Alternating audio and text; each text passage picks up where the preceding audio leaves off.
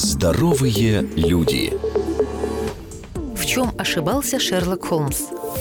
Представьте себе две группы студентов. Они изучали один и тот же предмет и потратили на обучение одинаковое количество времени. На итоговом тестировании первая группа дала 60% правильных ответов, а вторая – 90%. Разница очевидна. В чем же дело?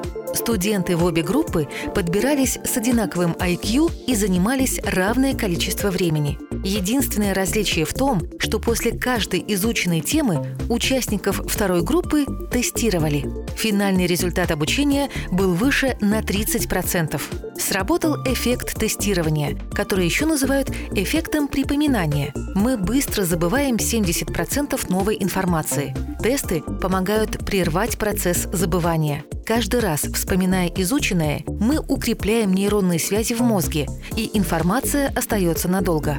Но в чем же ошибался Шерлок Холмс? Наш мозг не устроен по принципу чердака с ограниченным объемом памяти. Помните, герой Артура Конана Дойла говорил, что надо экономить место, дабы хватило на все нужное. На самом деле, память скорее напоминает строительные леса.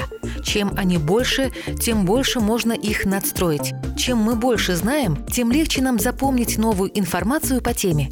Чем больше языков мы знаем, тем легче изучить новый. Чем лучше мы танцуем, тем легче нам запоминать новые па и так далее. Ученые доказали, что упражнения на вспоминание укрепляют знания гораздо лучше, чем повторное ознакомление с материалом. Не обязательно использовать только тесты. Вы можете использовать любой способ активного припоминания. Например, расскажите кому-то, что узнали на новой лекции. Рядом не оказалось желающих послушать? Расскажите самому себе и желательно вслух.